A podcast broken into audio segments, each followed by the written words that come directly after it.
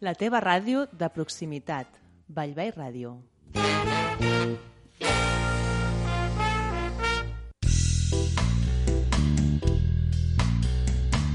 Bienvenidos al podcast noir de Negra Inmortal, tu magazine de novela negra. Presentado por Paco Atero.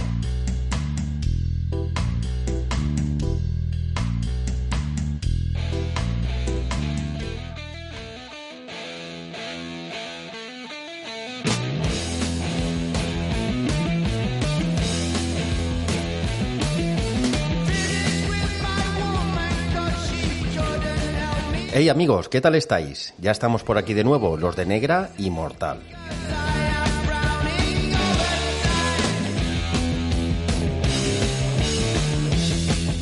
Venimos tras una semana de parón y lo hacemos con mucha energía. Vamos a dar la noticia y es que este pasado fin de semana se celebró el Baby Negra que el año pasado no pudo, no pudo celebrarse, eh, bueno, en consecuencia de la pandemia, y en esta ocasión ha sido de manera virtual. Podéis acceder al vídeo, a los vídeos de- del certamen en el canal de YouTube del propio festival de Berbey, Ne- Negra. Bueno, podemos anunciar eh, que ha habido una obra ganadora. Es un concurso de novela negra donde se eh, presentan manuscritos y la obra ganadora ha sido Las alas rotas de la libélula, que está escrita a cuatro manos por Eva Molina Noguera, de Elche, y Jerónimo, García Tomás, de Valencia. Eva Molina, eh, bueno, pues es una diplomada en educación social y licenciada en pedagogía. Y Jerónimo, nacido en Valencia, es eh, técnico superior en imagen y sonido y licenciado en filología inglesa. Eh, bueno, con este premio se embolsan 1.200 euros de premio y además van a ver esta, las alas rotas de la libélula publicada en papel en la editorial. Como finalista eh, tenemos El lamento del Urco, del autor Raúl Montilla Corral. Eh, bueno, pues va a haber esta novela también publicada, pero en formato digital. En este podcast, en este capítulo 37, vamos a tener la actualidad marcada por esa crítica dominical que tenemos en Negra Inmortal, en esta ocasión titulada El odio que nos rodea, de José Núñez. Además, Rusé Rivas nos va a traer también un par de reseñas, que es Letra Torcida, Letra Torcida y La Mujer de Odesmark. Además, también de recordar los clubs de lectura que tenemos, eh, nada, a la vuelta de la esquina. Julio hoy nos va a invitar a conocer una serie de televisión eh, que se llama Line of Duty, que se puede ver en Movistar. eh, la primera temporada, eh, hay más de una temporada, pero nos va a hablar de esta primera temporada que tuvo mucho éxito eh, allí en Inglaterra.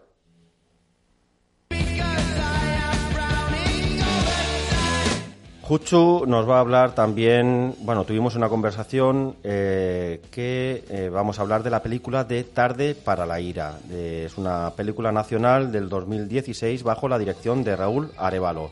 A mí me ha gustado mucho y espero que estéis atentos porque os va a gustar también. Tenemos un mensaje de Alba Prieto y es que eh, en su sección del True Crime nos va a hablar del Rey de la Serdaña. Es una novela de la editorial Capital Books escrita en catalán por eh, Sebastián Benassar. El realismo sucio de Katrina va a estar marcado por Carlos Otero con su novela Puliendo Costo, libros indie. La verdad que, bueno, nos va a contar Katrina, pero creo que es una de sus mejores, eh, de sus novelas favoritas. Y para finalizar, como siempre, en los oscuros documentales de Román, vamos a conocer la miniserie que va a tratar de El cuarto juicio.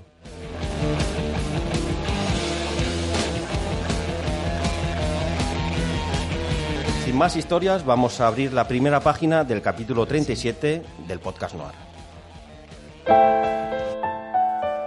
La actualidad negra y mortal con Roser Rivas.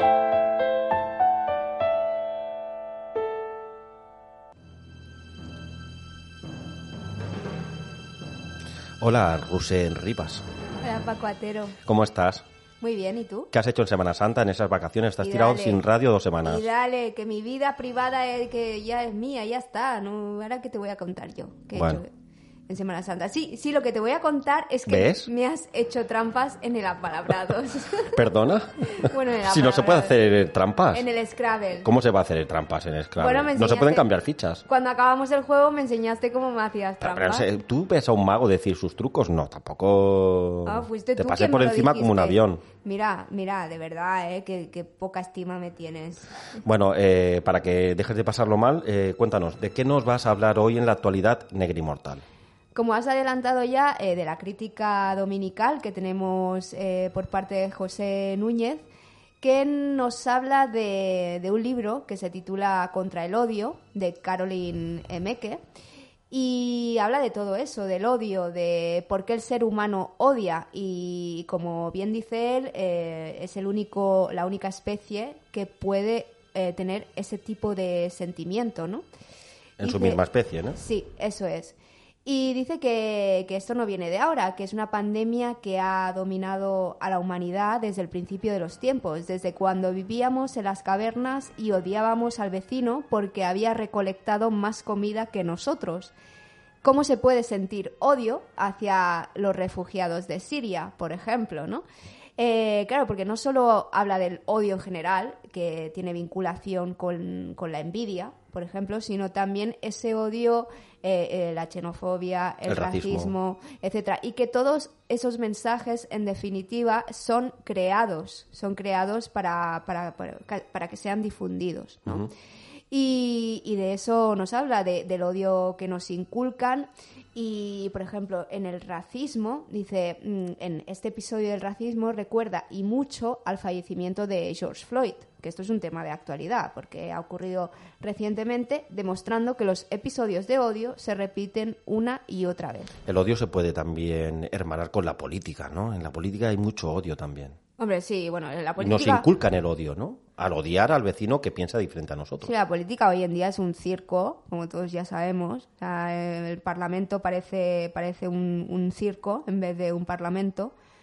Y, y, bueno, ya sabemos que están todos esos, esos trolls, en, sobre todo en Twitter, que, que van generando esos mensajes de, de odio hacia los partidos opuestos y demás para que, para que bueno, para, porque son pagados por ello, ¿no? Bueno, tenéis la crítica dominical de José Núñez en Negra Inmortal. Podéis, eh, nada, entrar en la web y disfrutar de, de esta propuesta que nos ofrece este romano. Luego también tenemos la reseña de Rocío Palomino, eh, nuestra Catrina Bandasos, ¿eh? que es eh, de Dirty Works, letra torcida, letra torcida, del escritor Tom Franklin. Esto es, una, es una obra que es de 2010, pero que no estaba traducida todavía y que ha sido traducida por Javier Lucchini. Eh, dice el autor de Furtivos, libro de relatos que tras terminar letra torcida, letra torcida, he añadido inmediatamente a mi lista de lecturas pendientes. Trae una novela de suspense desarrollada en una pequeña y tranquila población al sur de Mississippi.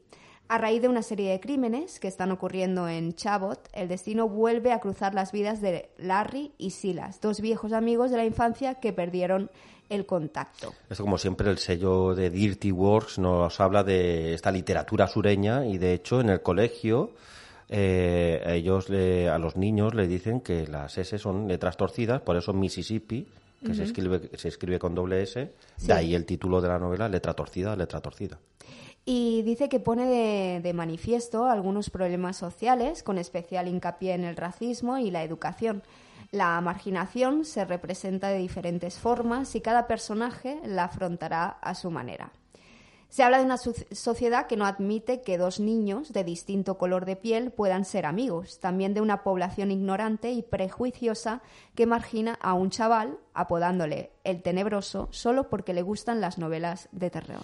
Esta es la novela de Tom Franklin y nos vamos a cruzar el charco para venirnos a Europa eh, y conocer una novela negra nórdica. Sí, titulada La mujer de Odesmark, de Stina Jackson. Esta reseña nos la trae Alba Prieto.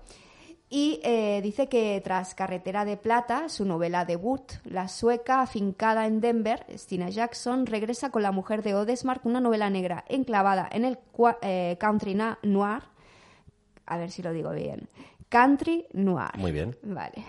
Al igual que su antecesora, donde la lealtad a la familia, la soledad y la oscuridad que impera en esas tierras cercanas al círculo, círculo polar ártico construyen una historia triste y angustiosa en la que nuestros protagonistas se cuestiona el significado de la vida.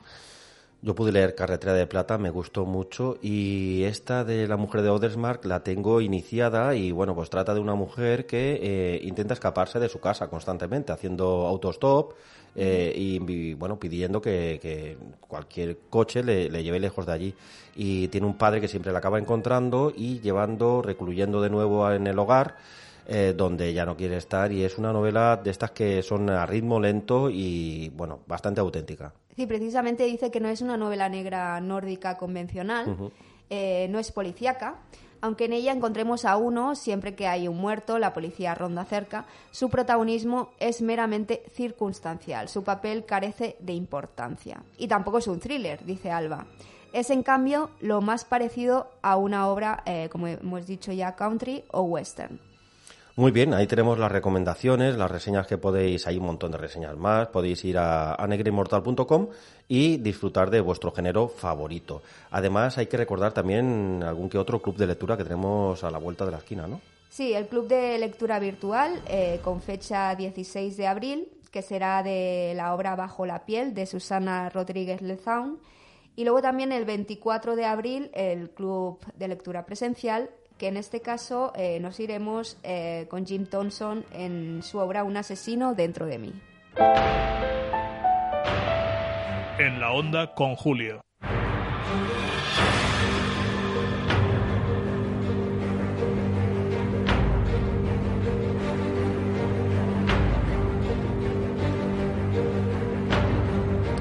Muy buenas, Julio, ¿qué tal? Buenas tardes, Paco. ¿Cómo estamos? Eh, venimos aquí, bueno, con una serie que creo que tuvo un éxito tremendo, ¿no? En su país de origen. Sí, porque empezó a emitirse la BBC 2 y alcanzó un gran número de audiencia y de hecho en la cuarta temporada ya la pasaron a la BBC 1. Bueno, eso es un síntoma de, bueno, pues una gran acogida por parte de los telespectadores. Y cuéntanos, porque nos adentramos en una serie eh, policial, ¿no? Pero visto desde un lado anticorrupción, no sé, cuéntanos de qué va la serie. Lo que en España denominaríamos asuntos internos, y ellos llaman el anticorruption, en, en este caso anticorruption 12. Eh, se trata de un, un, policía que está en una unidad de, de asalto, una unidad armada, y bajo su responsabilidad se ha producido un hecho desgraciado, porque al hacer un asalto pensaban que iban a atrapar a un terrorista y en realidad era un inmigrante pues, que no tiene ninguna vinculación con ningún grupo de este tipo y entonces lo matan. Eh, sus superiores quieren tapar el asunto porque claro, eso mm, acarrea o acarreará un desprestigio para la policía. Entonces este, este policía, que es Steve Arnott, eh, lo fichan eh, para asuntos internos ya en el inicio, bueno, es un poco duro, ¿no? Porque vemos eh, ese inmigrante que fallece con un niño en brazos y la verdad que es desgarrador, ¿no? Esa secuencia y mm. nos sitúa, yo creo, en un tono, no sé si se mantiene en, eh, bueno, en la serie, ¿no? Porque estos son los primeros minutos. Sí, ¿sabes qué pasa? Que es una serie que tiene ya muchas temporadas, precisamente se está estrenando en esto en este mes de abril en Inglaterra y a la vez en España la temporada número 6 y, pero son temporadas cortas. En el caso de la primera es de cinco capítulos y la verdad es que el, todo el argumento está muy concentrado, eh, con una, eh, un equilibrio bastante bueno entre acción e investigación y la verdad para una vez que se inicia pues ya es muy difícil dejarlo, ya tienes que ir viendo por lo menos temporada en temporada porque las eh, temporadas eh, son autoconclusivas, duran cinco capítulos eh, pero no son independientes una de la otra. Pero durante una misma temporada, ¿no? Vamos a abordar un caso. Eh, durante los capítulos que comprenden la temporada, ¿no? Es un mismo caso. Sí, en este caso de la primera temporada investigan a un policía que tiene mucho éxito. De hecho, le han nombrado detective del año porque tiene una ratio extraordinaria de casos resueltos respecto a los casos investigados. A partir de ahí, pues verán que debajo de ese éxito que tiene el policía, pues ocurren cosas y a su lado, eh, por circunstancias de relaciones eh, con, una mujer, pues eh, se han pegado a ellos mm, esto iba a decir, eh, drogas, en fin, grupos ahí que tienen, bueno, pues mal malos negocios. Bueno, tenemos ante nosotros que, como bien estamos diciendo, que ya consta de varias temporadas, quiere decir que, bueno, que tiene, que tiene interés esta serie, eh, que va a mantener la atención del, del, telespectador, ya mismo dentro de la misma temporada, ¿no? Que te, me imagino que te hará esos cliffhangers, ¿no? Que no te dejarán levantarte ni ir al lavabo. Sí, sí, efectivamente. Y ya digo, como son temporadas de, cinco capítulos, bueno, no te cansas, no son estas temporadas que tienes que ver 12 o 14 capítulos para ver terminar el caso, sino que en esta primera son cinco, pero después han aumentado seis, son las siguientes, y esta última sexta, que como digo se está estrenando, tienen previsto siete capítulos. Yo la recomiendo porque mm, las actuaciones de los personajes son extraordinarias, los guiones son muy bien, están muy bien construidos. Eh, yo he comentado el argumento de forma básica, pero bueno, luego por detrás se va a ver que hay otra serie de circunstancias y que bueno pues no el policía no es exactamente corrupto por sí sino bueno se ve envuelto en unas circunstancias que al final le hacen ahí llevar una una línea de trabajo que no es la, más adecuada, lógicamente. Esto está en el entorno de Londres, ¿no? Imagino. Eh, ¿Te has visto, te ha gustado la fotografía, esos lugares? Eh, es verdad que no sale no salen muchos pues, eh, muchas exteriores es casi todo interior y los exteriores se han rodado la primera temporada en Birmingham y de la segunda a la sexta en Belfast. Muy bien pues nada tenemos ahí esta propuesta de Julio Line of Duty eh, Movistar Plus verdad en Movistar Plus Line of Duty que significa en acto de servicio y todas las seis, seis temporadas en Movistar que va, se va estrenando como digo semanalmente ahora en abril y las cuatro primeras, por si alguien no tiene Movistar, también se pueden disfrutar en Netflix.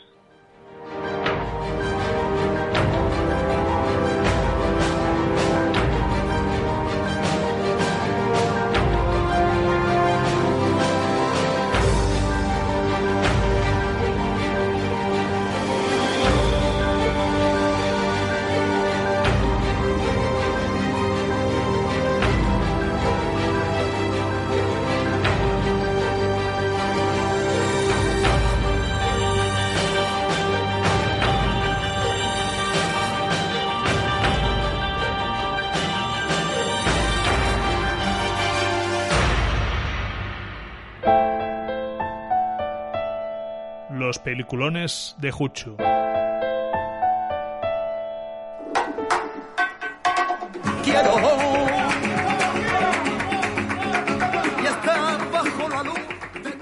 Nos vamos al cine y en esta ocasión va a ser a un cine actual, ¿no, Juchu? Muy buenas. Hola, muy buenas, ¿qué tal? Pues sí, hombre, actual de hace cinco añitos o por el del 2016. Hombre, planteando siempre que hablamos de películas de hace 50, 60 años, yo creo que esta, esta es, acaba de salir del horno prácticamente. Ya sabes que aunque esta sección se llame Los peliculones de Juchu, yo para mí una peli sea peliculón no tiene por qué ser un clásico, sino simplemente una peli que en su momento me haya impactado, me haya gustado, claro. Mira. Muy bien, pues entonces preséntanos el peliculón de hoy. Mira, te voy a decir una cosa. ¿Tú sabes qué tienen en común Tesis, Reservoir Dogs o, por ejemplo, Alas de Mariposa? Eh, ¿Qué tienen en común? pues que todas son unas óperas prima de sus directores y que además son peliculones, como esta que os traigo, que es Tarde para la Ira, que como he dicho es del 2016 y fue el brillante estreno de Raúl Arevalo en la dirección, que además es también guionista junto a David Pulido. Muy bien, y además, bueno, nos vamos a plantear un poco, ¿no? ¿De qué trata la película? ¿Es, es cómo podríamos calificar? ¿Es un drama? Eh, eh, hard boil también, como nos gusta, ¿no? A los que leemos novela negra, eh, seca, dura, eh, sin concesiones. Sí, sí, es eso, es un thriller áspero y muy contenido, sin no hay aspavientos, no hay cosas extrañas, giros de guion, explosiones. No, es y recae todo el peso de la peli, recae sobre todo en las interpretaciones del trío principal, ¿no? Porque tenemos a un extraordinario Antonio de la Torre en un papel que habla poco, la verdad, mira mucho.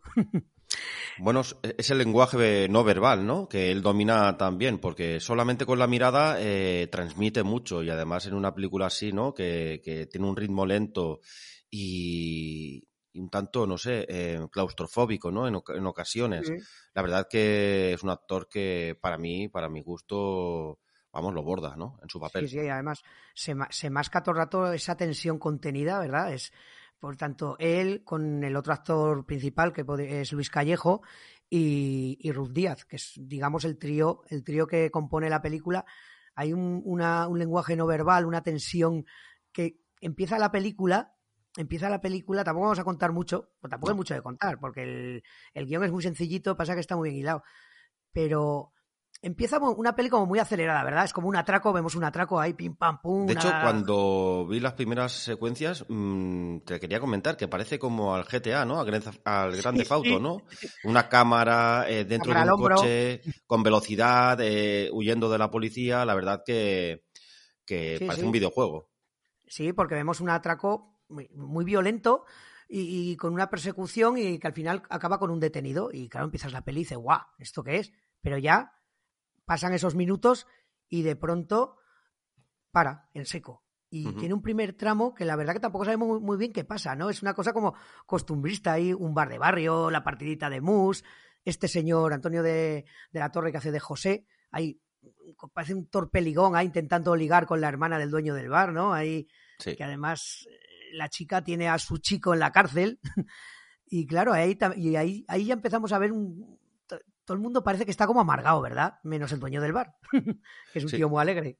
Efectivamente. Eh, bueno, en, en, el palo este que vemos al inicio hay un detenido que, que sí. pasa ocho años en la cárcel, si no me equivoco. Sí, sí. Y, y una muerta, que también tiene mucho que, eh, sí, que, ver, ¿no? En la película. Sí. La verdad que este primer tramo no, no, nos dicen de qué va. Lo que pasa que ya hacia mitad de película ya, ya, ya vemos, ya vemos eh, hacia dónde desemboca y, y, es, como tú dices, todo muy tranquilo hasta un estallido final, pim pam pum, y se acaba. Sin más. Película que ganó el premio eh, a la mejor película de los Goya de 2016 mm. y bueno, se llevó más premios, ¿no? También en los Goya y en, y en otros certámenes. Sí, eh, estuvo por ahí seleccionada en varios festivales internacionales a mejor primera película y la verdad que es, es, jodido empezar con una peli así, ¿no? Porque cuando empiezas así dices, hostia, a ver cuál voy va a hacer después. Siguiente? Claro, ¿qué voy a hacer después? Uh, y bueno, esta es la película, os la recomiendo, la tenéis en Netflix y yo en su momento la vi en el cine y es una muestra de, para mí, del buen estado del cine español, sobre todo en el género este que nos gusta, thriller, género negro. Hay unas cuantas, ya os traje el crack, que es un clásico, y hay otras cuantas actuales que irán cayendo porque están muy bien, muy bien. Podríamos decir que tiene sus semejanzas, ¿no? Con el crack, eh, en la mm. atmósfera es muy parecida y, y, el tono también, ¿no? Eh, la verdad que yeah. es un género que, como tú bien dices, eh, que goza de buena salud, eh, bueno, viendo esta película. No sé, habría que mirar, ¿no? La cartelera o la actualidad o los últimos ah, años. Hay unas cuantas, en el género negro tenemos unas cuantas que ya te digo que irán pasando por aquí y se hace muy buen, muy buen cine en general en España, porque muy buen cine, que sea lo que voy a aprovechar para meter la colilla a muchos críticos estos de barra de bar con palillico y, y, y copa de soberano diciendo el cine español es una mierda. Pues no, no, cine español hay, hay buen y mal cine. No hay cine español y cine de, y en España se hace muy buen cine y muy mal cine, como en Estados Unidos, como en Alemania y como en el Congo belga. Y esta, esta película es una muestra de buen cine español. Oye, pues nada, aquí queda la recomendación del peliculón de la semana y, eh, como siempre, ¿nos vas a dar alguna pista para la semana que viene? Bueno, pues la próxima semana cabalgaremos cuáles cowboys hacia un holocausto nuclear. Eso sí, con una sonrisa en la cara.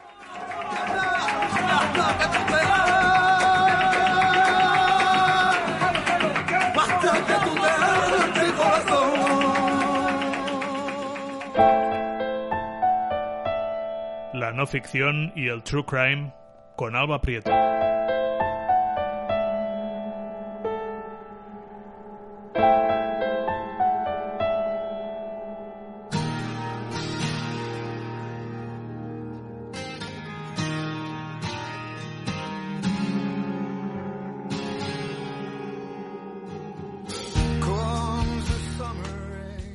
Muy buenas a todos los oyentes del podcast Noir. Me paso por aquí una semana más para hablaros de una novela de no ficción o una novela true crime. En este caso va a ser una novela un poco peculiar. Y ahora os explicaré mejor por qué. Su título es Al rey de la Sardaña. Es una novela publicada en catalán eh, y escrita por Sebastián Benazar bajo la editorial Capital Books. Salió a la venta en noviembre del año pasado. Y digo que es una novela distinta porque es una obra no biográfica que cuenta con muchas voces testimoniales, a excepción de la de su protagonista. ¿Y quién es el protagonista? ¿Quién es el llamado rey de la Sardaña? Pues su nombre es Martí Coach Saleta, también conocido como Rambo.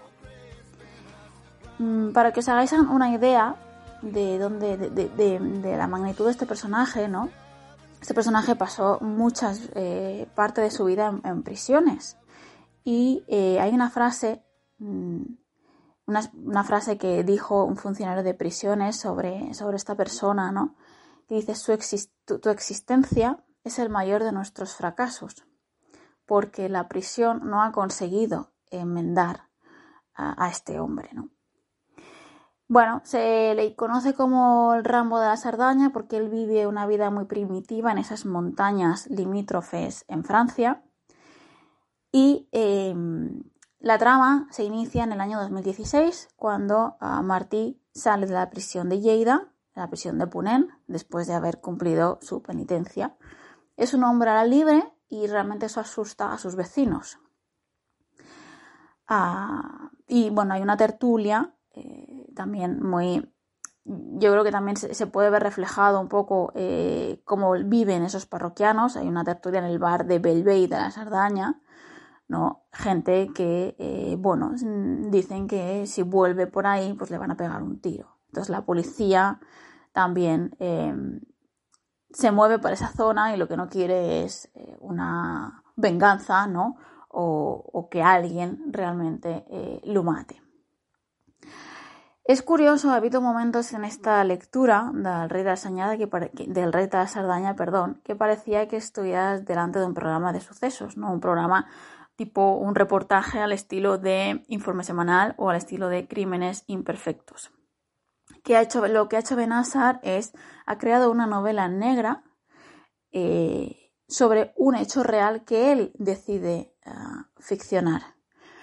No es una biografía de Rambo, en realidad, porque no le interesa. Es un recorrido eh, a lo largo de su vida mediante los testimonios de esa gente que se cruzó ¿no? en, en el camino de esta persona que para que, para que podáis ver eh, su forma de vida, él se movía como un animal, o sea, tenía unos instintos eh, muy eh, primigenios, ¿no?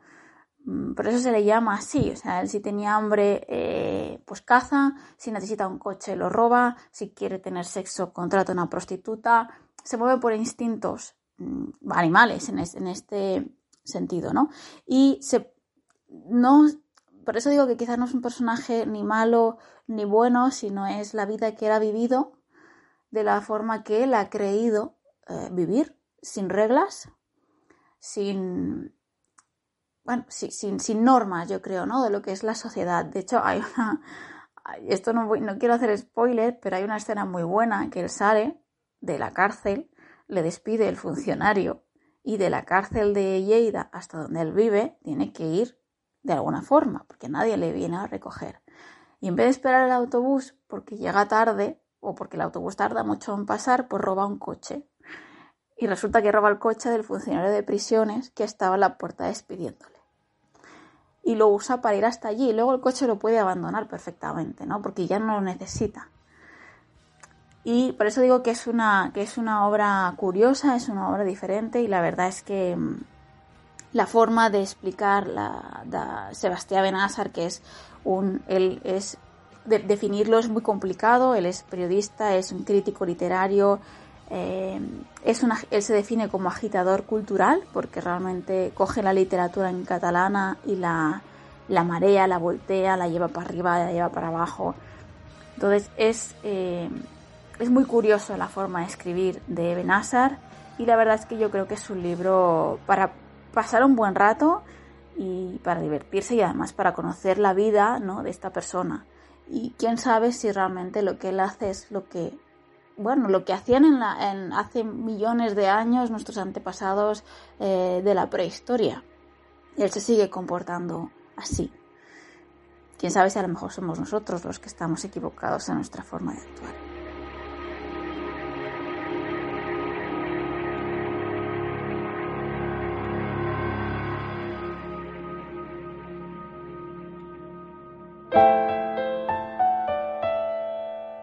Realismo sucio de Katrina.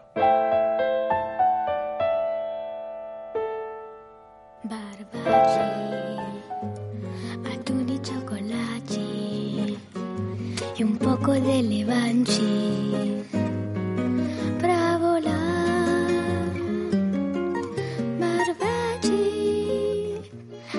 Me acabas de follar la mente con esta sintonía, Katrina. ¿Has visto? ¿Pero has entendido la letra? Es buenísima, ¿eh? Sí, sí, sí, la verdad que sí. Oye, eh, Casi 100%. tengo de- totalmente desubicado a Carlos Sotero. Cuéntame, eh, ¿me has dado alguna pista que es una de tus favoritas? Y yo estoy aquí con las orejas tiesas esperando a ver lo que nos vas a contar. Pues sí, es de mis, de mis favoritas y desde hace, desde hace años, porque bueno, ahora os contaré que parte del contenido viene de lejos, de un blog. Lo que pasa es que lo que es la novela me parece que se publicó en 2018 o 2019. Aquí es que no tengo el ejemplar porque no adivinarás, lo- adivinarás lo que ha ocurrido, que lo he prestado y no me lo han devuelto. No me digas, ¿este es uno de ellos? Mi eterna historia, sí. Joder, pero ¿y está descatalogado o no? No, no, Vale. está, está disponible, eh, bueno, se puede comprar online por muchas plataformas. La editorial es Libros Indie, Muy bien. ¿vale? Y se llama Puliendo Costo y el autor es Carlos Sotero. Has puesto carteles de se busca al personaje en concreto, devuélveme el libro, que no lo quiero recomprar. Sí, por favor, además que me, que me devuelva este y algún otro más que le presté. en este caso sé quién es el culpable y Vale. qué libros tiene. Oye, si quieres dar nombre y apellidos, eh, aquí queda... No, no, vamos a dejarlo, ¿no? Sí, vamos a dejarlo, vamos a dejarlo. Muy bien, y bueno, pues háblame de... Se hizo el pecado, Eso pero no el pecado. Vale. Háblame de Puliendo Costo, vamos a ver, ponos en situación. Pues mira, Puliendo Costo tiene un protagonista que se llama Hans, que para mí es inolvidable porque me ha tenido muchos años dudando de si era real o no lo es y casi todavía lo dudo un poquito, ¿vale? Ya. La trama de, de esta, de esta novela, que en realidad es, bueno, es realismo sucio, eso está claro, el contenido es del que, del rollo Catrina total, pero tiene bastante bastante de novela negra. Yo creo que os que gustaría mucho a, a, a- a Negra Inmortal y demás, ahí podría triunfar bastante. Y la trama, bueno, se deduce un poco del, del título, ¿no? Eh, Hans, digamos que es un narco que se dedica a traficar hachís y además es que tal y como nos lo cuenta el tío es que tiene un despliegue de estilos eh, alucinante. Ya, bueno, luego, luego entro un poco en materia, pero de a mí me, en muchos momentos me recordaba a escritores más que consolidados Mm. y sobre y además el ritmo de la novela va cambiando, porque igual que tiene muchos estilos, pues cada capítulo digamos que te vas a encontrar casi un, un ritmo distinto. Y nos va a pasear por la geografía, bueno, pues eh, tanto española como fuera de, ¿no? de la península también. Eso es, igual estamos en Cádiz ahí tumbas en una tabla de surf, porque al prota le gusta mucho hacer surf, que en Madrid en X barrios, que en Marruecos y bueno, y por Europa también también se pega sus viajecillos, claro, cosas de negocios, ¿no? Esta Claro. gente pues te tiene que mover. Imagino que, bueno, también empatizas, ¿no? Con, con este personaje, no solamente, o a lo mejor no es por su, ¿no? Por su estilo o su, o su profesión de camello, sino No, porque... ahí no empatizo mucho. Claro, pero el autor logra, ¿no? Eh, mostrarnos a un personaje que tiene más fondo. Eso es, eh, digamos que no es solo no es solo un camello, es un tío eh, muy reflexivo, con mucha vida interior, eh, que, que acostumbra, vamos, divaga mucho y encima lo hace con, con mucha profundidad y lo mismo en un momento te está recordando a Henry Miller y en los dos en los dos capítulos después te acuerdas de Irving Wells, yo que sé, a Milan Kundera, o sea, un montón de autores que tienen mucho trasfondo al margen de que te puedan estar hablando, sobre todo de los primeros que, he dicho, Henry Miller, puedan estar hablando de situaciones así un poco, pues eso, sucias y demás, tienen una profundidad bastante importante. Esto es una pista que nos puede dar el autor que, eh, además de escribir bien, como nos estás conta- contando, seguro que es un le- lector empedernido que, que ha absorbido pues los estilos y, y de, esa novela negra, de ese realismo sucio que habrá leído en su momento y ha logrado, ¿no?, plasmarlo, no sé si es su primera novela esta o tiene alguna más antes. Sí, en principio es su, es su primera novela. Eh, de hecho, antes de que se llegara a publicar como tal, él lo fue publicando en un blog hace muchos años, a lo mejor 10 o 12 años, te iba soltando los capitulillos, pues como entradas de un blog, como, con muchos otros, qué sé, Manel Loureiro, por ejemplo, con Apocalipsis Teta, que empezó con un blog y fíjate ahora lo que es el Notas, pues Carlos Otero no ha tenido la repercusión que, que, que Manuel Loureiro, lamentablemente, a mí me encantaría, de verdad, porque eh, ya te digo, lo, seguíamos, o sea, con los colegas, es que era nuestro blog de cabecera, estábamos ansiosos porque subiera una entrada y el trauma fue cuando de repente desapareció todo. De hecho, si ahora entráis y busquéis en, en Google, eh, vamos, por lo menos hace unos meses todavía estaba subido, pero cuando entras en el blog está todo en blanco y lo único que hay es una foto de la típica lancha esta que utilizan los, los narcos para, para trasladarse de, África aquí y, desapareció. Y con el tiempo de repente, ¡pum!, apareció el libro ya completo, o sea, no digamos que luego el, el autor, el Carlos Otero, que ya parece ser que era una persona detrás de, del personaje de Hans al que le dábamos veracidad como si, vamos, le teníamos puesto un altar casi entre... sí, sí, nos acordábamos de él, súper preocupados, hemos estado años, ¿qué habrá sido de Hans? Dios mío, le habrán pillado, no sé qué. y luego aparece la novela y dices, ahí va, pues igual Hans, igual Hans, no se sabe si existe o no. Pero es tan, está tan bien escrito y, y, cuenta las cosas con tanto detalle que dices, es que no puede ser inventado, es que esto tiene que haberlo vivido, es imposible. Mm, ¿Nos puedes recordar el año eh, que se publicó en, esta novela? ¿En 2016? Pues no estoy segura, creo que fue en 2018, creo que es de 2018 o 2019. Eh, 2020 seguro que no. Eh, en uno de estos dos años es cuando se publicó, que ya te digo, como no tengo no tengo el ejemplar, que lo he perdido, pues no, ahora mismo no lo puedo mirar. Pero por ahí, es medianamente reciente, la verdad. Oye, pues bueno, eh, no te voy a engañar, pero yo lo tengo apuntado ya, Puriendo Costo de Carlos Otero, de Libros Indie, porque, bueno, pues toda esta literatura recomendable, yo por lo menos en mi caso, eh, yo digo, recomiéndame un libro, me da igual, no quiero saber nada más. Si una persona me recomienda un libro que yo le doy su veracidad y su confianza, en este caso, Katrina, tú ahí me estás eh, surtiendo bien eh, mi estantería y este yo creo que va a caer y, no lo voy a dejar, ¿eh? No voy a ser tan tonto. pues que sepas que estoy muy interesada en conocer tu opinión porque tú has leído mucha más novela negra, lo que es propiamente mm. noir que yo y me encantaría conocer tu, tu valoración respecto al libro, a ver si estamos de acuerdo o, qué. E invitamos a todos los oyentes que el que se anime, pues que envíe, bueno, en redes sociales nos puede contar en Twitter, en Instagram, en, por correo y nos dé su valoración y, y, nada, estamos esperando a ello entonces. Oye, Katrina, muchas gracias. Sí, por favor. muchas gracias a vosotros como siempre y un abrazo para todos.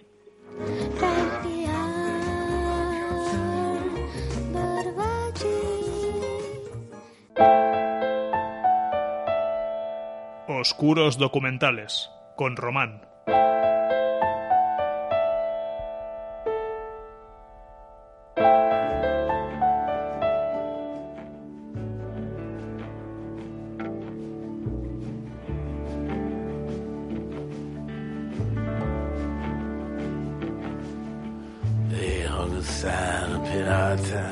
Muy buenas, Román. ¿Qué tal estás? Muy buenas, Paco. Pues muy bien, aquí andamos. Pues nada, nos traes eh, una serie de Netflix que, que bueno, eh, tuvo ocasión de poder ver en su momento y háblanos de ella porque es una serie judicial, ¿no? Podemos, podemos decir.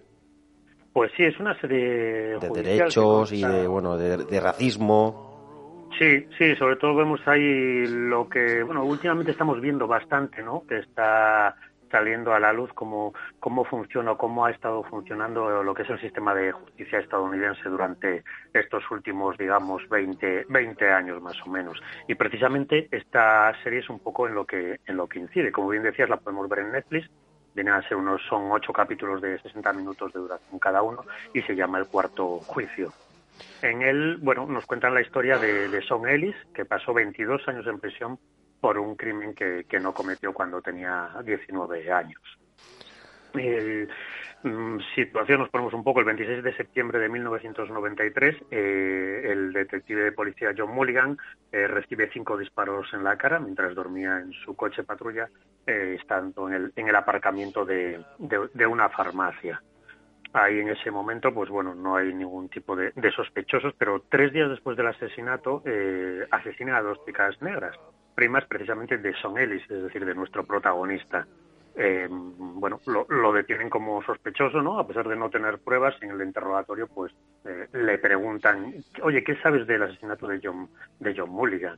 Y dice, bueno, pues eh, sí, lo he oído y yo precisamente estaba en esa farmacia esa noche comprando, comprando ahí unos, unos pañales. De hecho, en la investigación, eh, bueno, vincularon a este Son Ellis eh, porque había también tenido días atrás, creo, eh, bueno, había sido prácticamente eh, testigo o casi de, del asesinato de unas primas también.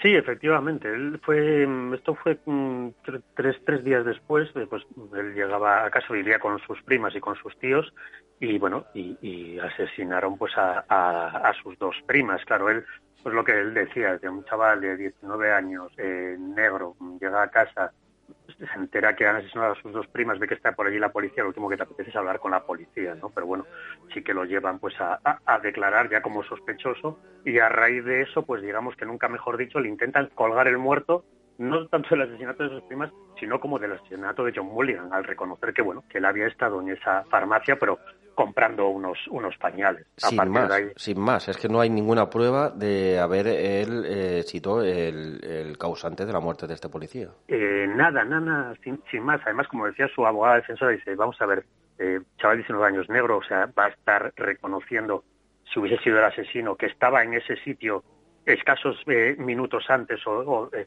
del, asesinato. Entonces, bueno, pues a raíz de ahí es eso, es, eh, intentan colgarle él el, el, muerto, acaba pasando esos 22 años en prisión, empezamos a ver ahí una serie, bueno, de todo de manipulación por parte de la policía de Boston que estaba completamente corrupta, los agentes que llevan el, el caso, que son tres, de Bracy, La Serra y Robinson, eran compañeros de John Mulligan. Bueno, bueno posteriormente fueron acusados de falsificar órdenes de detención, quedarse con el dinero de, sí, de, de la droga. De los si los oyentes tienen la ocasión de, de, os animan a ver la serie, o sea, estos tres personajes que, que acabas de nombrar, hmm. vamos, es que solamente ver una secuencia de, de, de la presencia de ellos y, y ya sí. notas que están podridos de, de arriba abajo. Pero es que total, o sea, empieza la, la serie y ves, ves la imagen de, del policía asesinado John Mulligan y no sé, es de esas personas que dices tú, uy, aquí no, no, no es trigo limpio. Y efectivamente así, así se ve. Y los otros tres, es que vamos, eran, pero del mismo palo, era un grupo, bueno, así, así las tenían las tenían montadas, la verdad. Una vez que es arrestado, eh, lo que también no es, no, no es normal es eh, ser eh, tener tres juicios durante un año. O sea, es algo uh -huh. inédito, eh, insólito, el que se ha pasado por, eh, por, bueno, que se ha justiciado o se ha pasado por delante de un juez y que se celebren tres juicios porque el propio jurado, eh, bueno, también se las traía. Sí, sí. Es que no sé, a ver, en el primer en el primer juicio, precisamente por eso se llama esta serie el cuarto juicio, ¿no? Porque claro. digamos que el cuarto era el de, por fin, la de la exoneración, el de declararlo eh, inocente después de tanto tiempo. Pero es que en el primer juicio estuvieron ocho, ocho días deliberando el jurado, no llegaron a un acuerdo. Uh -huh. Tuvo, tuvieron que ir a un segundo eh, juicio, estuvieron durante cinco días otro jurado nuevo eh, de estos populares deliberando, tampoco llegaron a una, a una decisión unánime y el tercer juicio que hicieron eh, en cinco horas lo resolvieron, pero claro, ya era gente, bueno, ya escogida directamente claro. para ya eh, eh, condenarlo directamente, como, como así fue, o sea que claro, tuvo, tuvo que pasar por ello, vamos, durante un año, una, una auténtica locura. Condenado a cadena perpetua. Sí, sí, a cadena perpetua sin revisión y, y, y, nada, y gracias que no fue condenado pues a la, a la silla eléctrica, pero sí, sí, cadena perpetua y que no había broma ni, ni nada, pero bueno, una el, su abogada Rosemary, Rosemary eh, la verdad es que bueno, se dejó ahí la vida prácticamente sí. ella para, para, bueno, para defenderle y para revolver todos esos cimientos que todo el mundo sabía de lo podrida que estaba la policía y lo corrupta de, de, de Boston en esos en esos años, y yo puedo decir que y prácticamente sigue todavía, vamos, Bueno, a menor escala, pero sí. Y es que a eso se le conoce como limpiar los libros, que le dicen allí en Estados Unidos, que es encalomar el muerto a alguien y si hay alguien de raza negra por los aledaños a ese crimen eh, y no hay otra otra pista, es que tampoco no era una pista, sino que este este chaval andaba por allí eh, esa noche. Eh, Sí, es que si- él- si no hay otro acusado, otro o, ¿no? otra persona que anda Claro. por ahí, se lo encaloman. Sí, sí, sí, sí, se lo encaloman porque aparece una testigo por ahí, que resulta que la testigo que, que le reconoce la rueda de, de, de reconocimiento resulta que era sobrina de, de, Sí. de la mujer con la que estaba casado uno de los de los policías que, Mm. se- que llevaban el caso, con lo cual, vamos, fue todo dirigido y también ellos no les interesaba que se buscase al, al verdadero asesino, porque el problema era que destaparían toda la corrupción y todo el tinglado que tenían montados todos estos estos policías, con lo cual, vamos, lo fue, vamos, blanco y en, y en botella. Y todo esto ¿Qué lo podemos ver en, en los ocho capítulos y, y además vemos los testimonios como se, se contradicen, eh, que cambian, cambian pues estas declaraciones ante el juez y no pasa nada, o sea, pueden cambiar según el aire para donde sople y todo Sí, sí. continúa por el por el, lugar donde donde está estipulado pues ese poder policial y judicial. Sí, sí, total, totalmente. Y como, como dice la, la abogada, dice claro, es que el problema aquí es que eh, estamos en una ciudad en la que el fiscal del distrito, el comisario, el alcalde, el jefe de homicidios, dice, son todos blancos e irlandeses. Entonces, la comuna que tienen ahí montada, se protegen unos a otros, da igual las pruebas, se olvidan pruebas, se pasan por, por encima de las pruebas. eh, es decir, eh, como, como ejemplo, cuando encuentran el cadáver de John Mulligan en el coche, estaba muerto, lo- el cadáver no se tiene que tocar hasta que eh, es. bueno, el- el- un juez, un perito, eh, permite que se levante el cadáver. Pues no, no, lo cogieron y se lo llevaron al hospital directamente, aunque ya estaba muerto. No se sacaron fotos, ¿sabes? No se, no se, no se miraron las huellas hasta posteriormente. O sea, una Se violentó la escena del crimen en, en, en- en todo su vamos, en toda Sí, su sí, totalmente. Pues y eso, pues lo- lo- el- los jueces que hubo, pues, pues digamos que lo pasaron todo por, por alto. Simplemente era él, vamos a condenar a, a este es el, cul- es el culpable y tiene que pagar por ello. Bueno, pues aquí tenemos la recomendación. Eh, repetimos el cuarto juicio y la podemos ver en Netflix, ¿no, Román? Pues sí, eso es, ocho capítulos que la verdad que son muy interesantes, así que os animo a todos a que la veáis. California trip.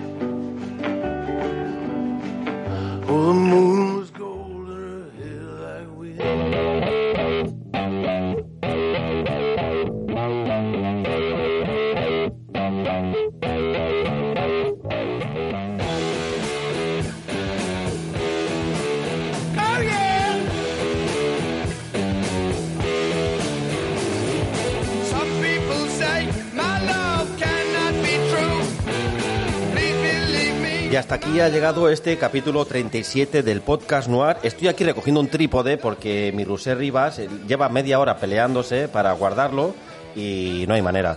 Eh, bueno, a veces dice que vale más, más- más la baña que la fuerza, ¿no, Rusé? Sí, sí, lo que tú digas. Bueno, hasta aquí ha llegado este capítulo. Eh, nada, si queréis eh, participar en él, enviad algún comentario en redes sociales o al correo de Negri Mortal. Y os emplazamos aquí a siete días para eh, eso, la próxima aventura podcastera en Negri Mortal. Hasta entonces.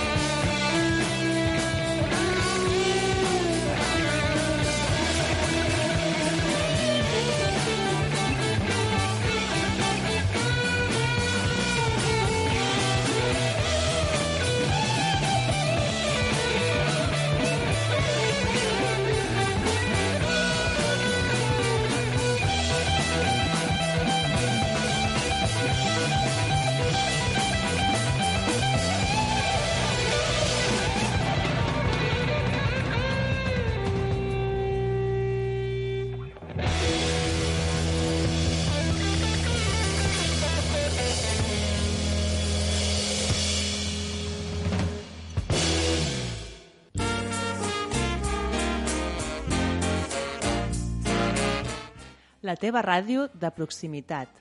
Vallvei Ràdio.